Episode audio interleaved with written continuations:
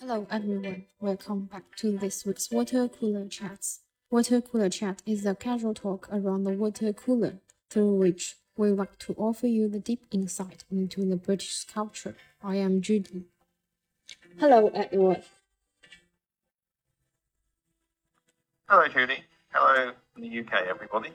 Two weeks earlier, when we were talking about the resignation of Liz Truss and the new Prime Minister Rishi Sunak, we mentioned that the autumn statement would be released recently. So it was finally released on Thursday, 18th of November. And today we are going to go through what was covered in this autumn statement. So firstly, let's look up look at the forecast for the general economy in UK. Can you tell us what was the forecast mentioned in the autumn statement?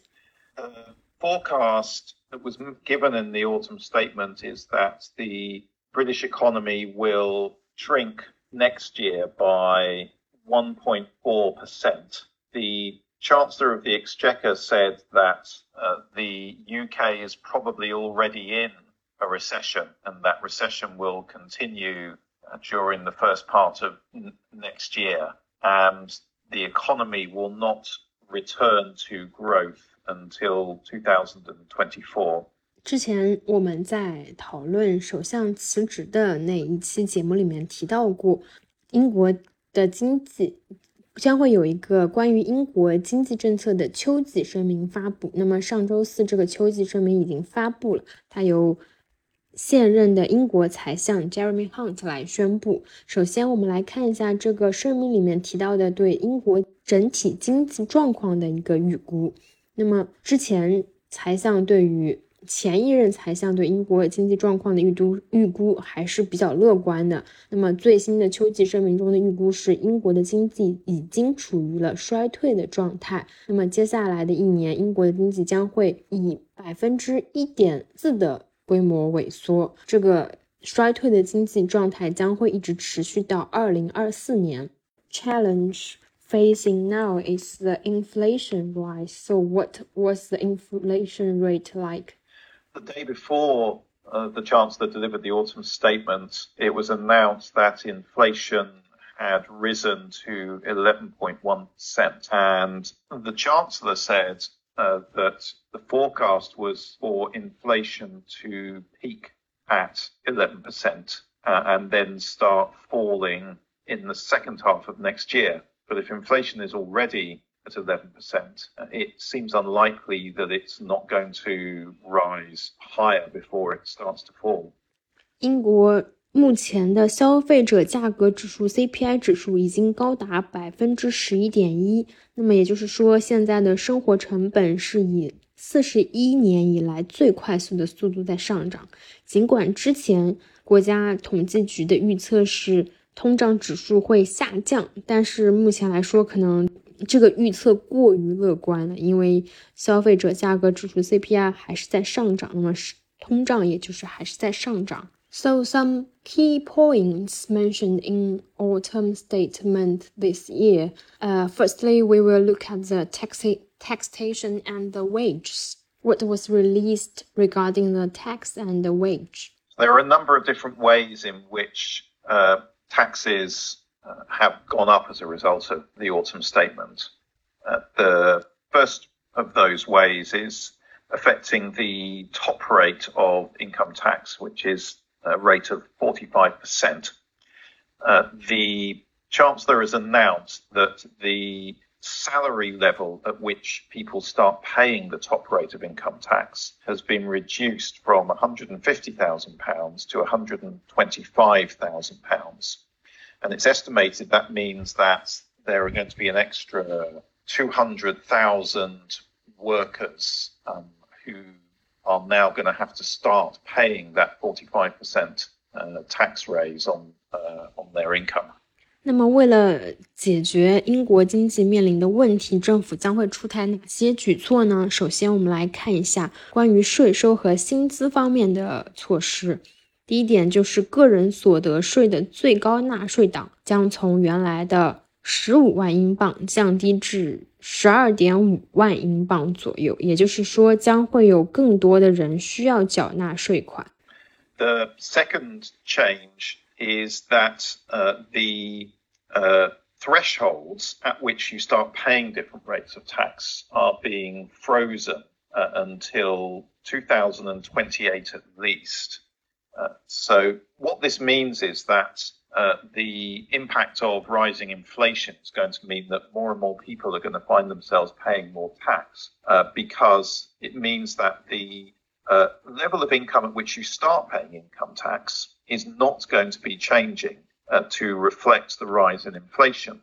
That means that if a person who is not currently paying income tax receives a pay rise just to keep their income in real terms at its current level, then that might mean that their income rises to the point where they have to start paying tax on it. And the same applies to the point at which people start uh, moving from the lower rate of tax into the um, higher rate of tax, uh, which is uh, people on middle incomes.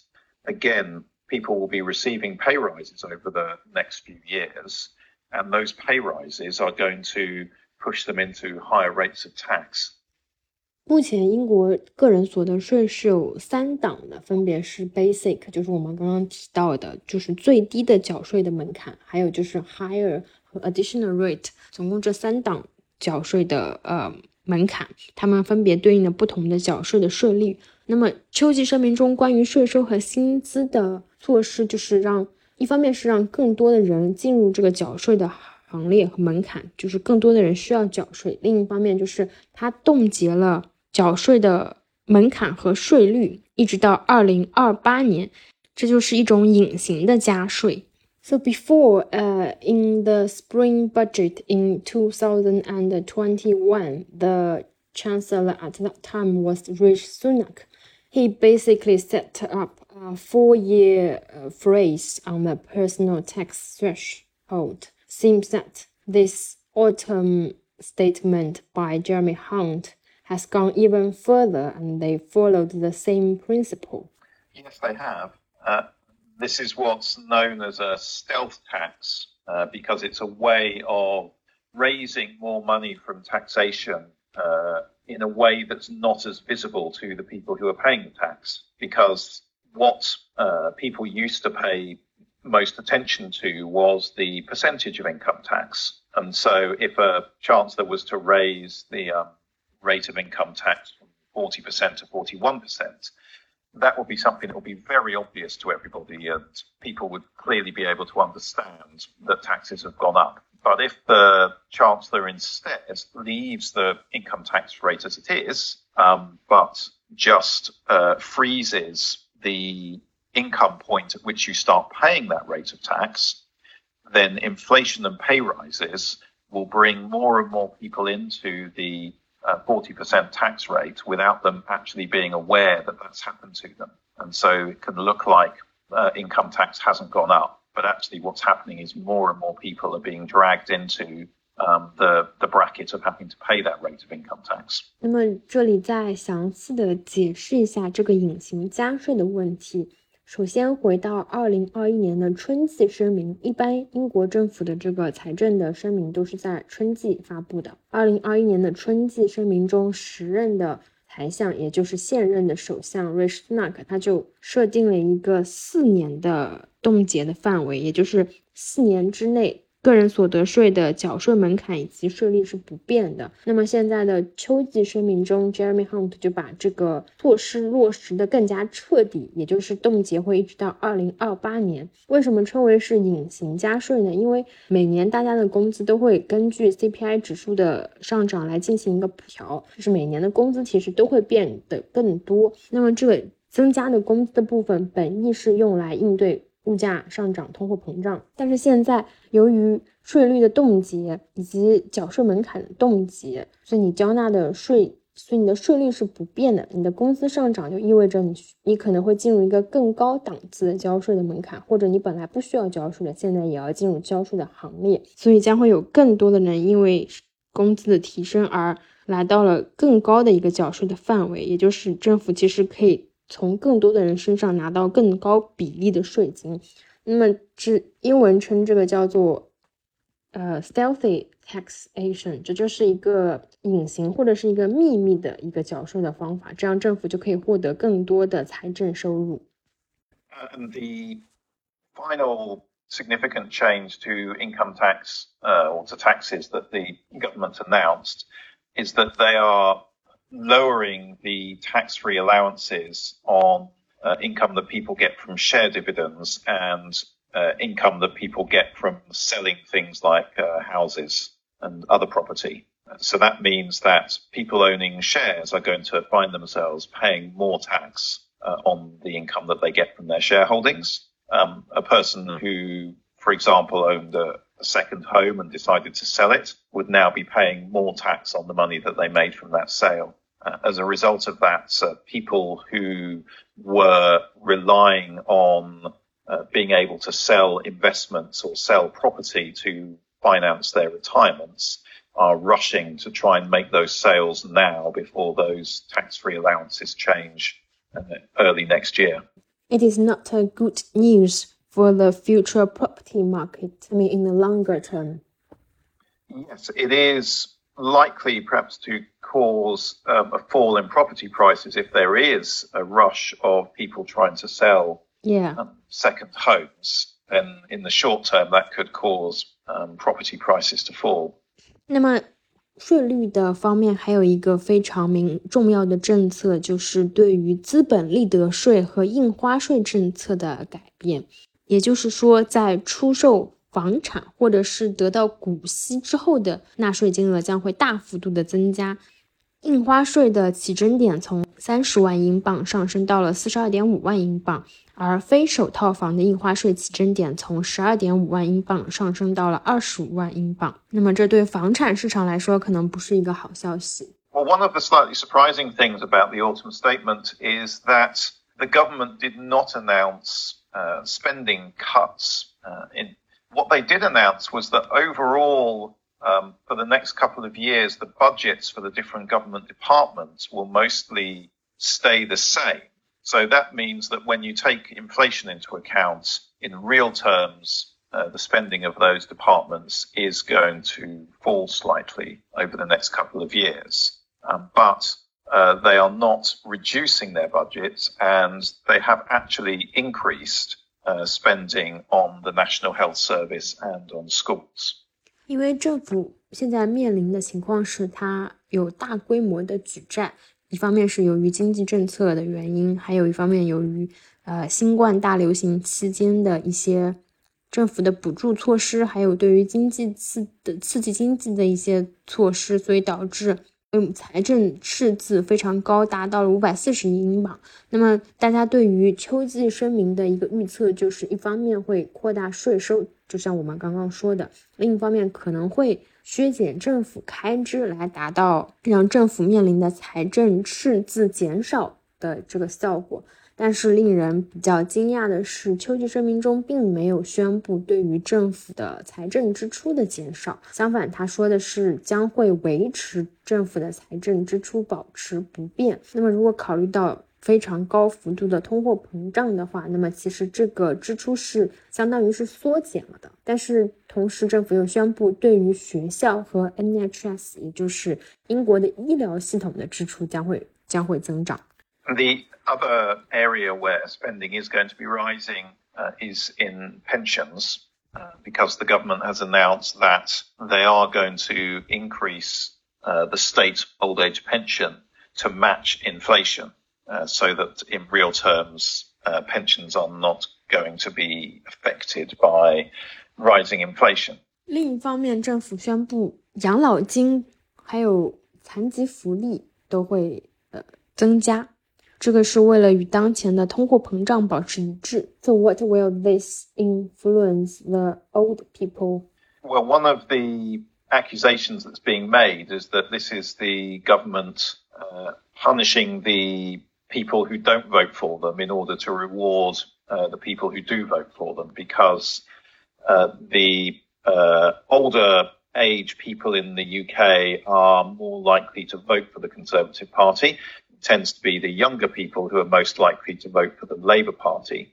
Uh, so this autumn statement is uh, in some ways good news for the older people um, because they don't pay income tax usually and they generally don't have to pay mortgages. So the tax rises and the rising interest rates is not going to affect them as much. Um, and their pension from the government is unaffected by rising inflation. So perhaps they're the ones who are winning as a result of the autumn statement, whereas it's young people who are the hardest hit by um, rising income taxes and also by their mortgage payments going up as a result of the rising interest rates. Um, so perhaps they're the ones who are most badly affected by this autumn statement. Yeah, because I agree that the young people are the main working force who are making the wealth. The but the pensioners or the older people are spending the wealth made by the younger people.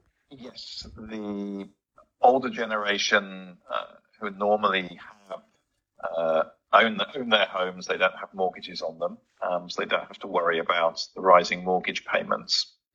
Uh, they perhaps can be hit by inflation because private pensions, um, they can't really uh, increase the amount of money that they take out of their private pensions when inflation starts to rise. Uh, so that does affect them. But uh, if the state pension is uh, being increased in line with inflation, then at least they are um, getting more money from that area. So, so that's better for them. 嗯，那么关于养老金方面的政策，就导致了一些批评。首先，已经退休的老年人对，首先秋季声明对于已经退休的老年人来说影响非常的小，因为他们可能没有什么房贷，所以房贷的增长对他们来说是不存在的。那么他们的养老金也会与通货膨胀保持一致，所以他们不太会，呃，他们的生活不太会受到影响。但是年轻人。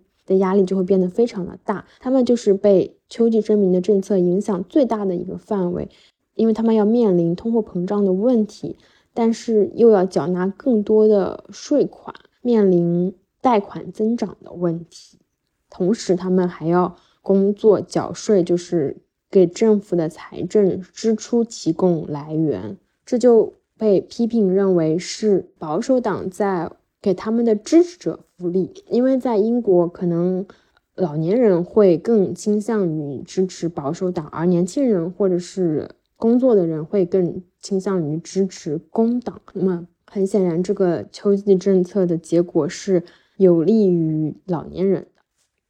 Since you mentioned uh, the Labour Party, the what what are the reaction from the Labour Party? The Labour Party uh, we're in a bit of a difficult position because they couldn't really criticize the government for increasing taxes uh, because everybody knows that that would have been the Labour Party's policy in the situation as well. Uh, and in the end, the government didn't announce any cuts in spending, so they also couldn't criticize them for doing that. So what the Labour Party has pointed out is that uh, it is the Conservative government that they claim has created the economic problems that mean they've had to put up taxes because this government has been uh, running the country for 12 years now. So anything that's happening in the economy now is really the result of um, partly of decisions that they've made. So that has been the Labour Party's position is to say that we're in a really tough economic situation and it is the fault of the policies of uh, the current government.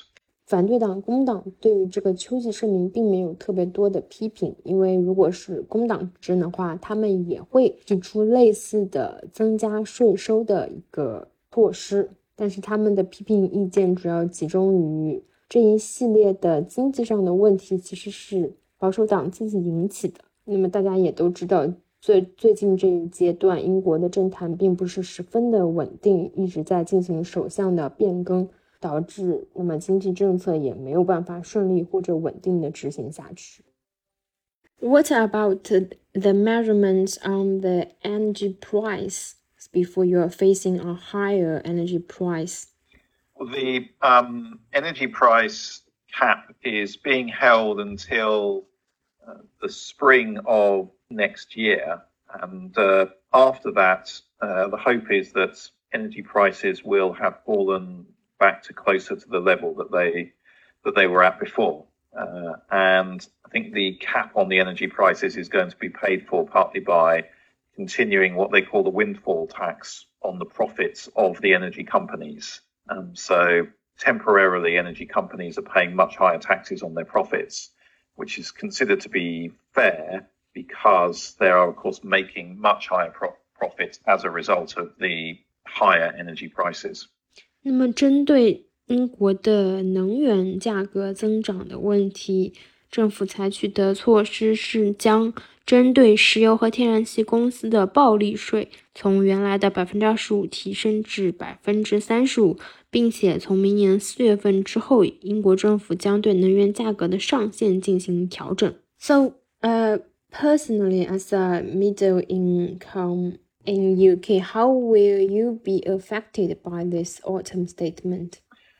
The autumn statement uh, in the short term is not going to affect me either positively or negatively um, because the, the fact that the tax rates have not changed uh, means that the amount that I'm paying in tax at the moment is not going to be changing.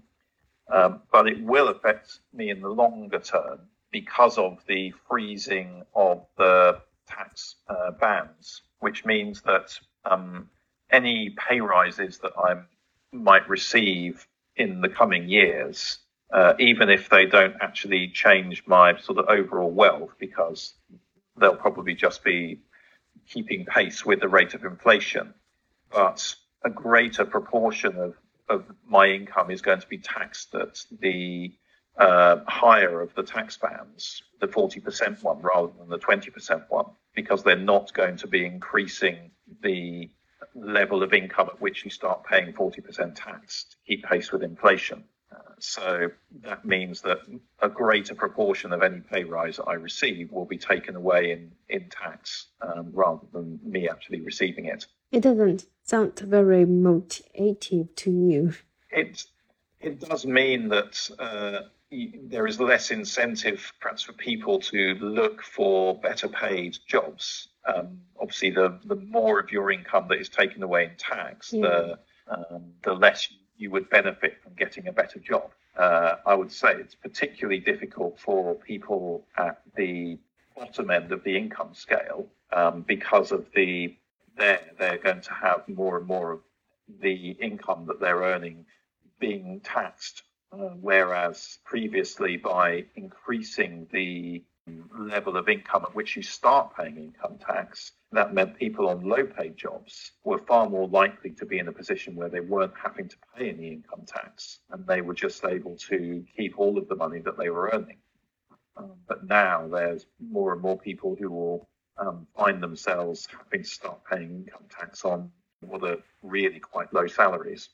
Mm, you're right. And I read that someone commented on this uh, statement as boils the frog because people won't directly notice the influence brought by the autumn statement, but slowly they will feel the temperature of the water.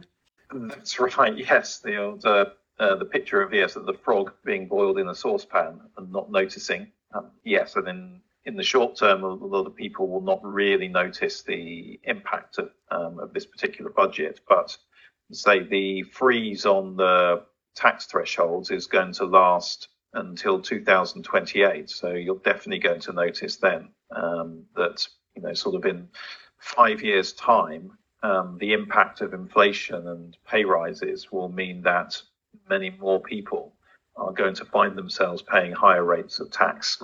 Yeah. So we will follow up on how people will react to this autumn statement. This brings us to the end of today's water cooler chats. We will talk to you next week. Bye bye. Bye bye.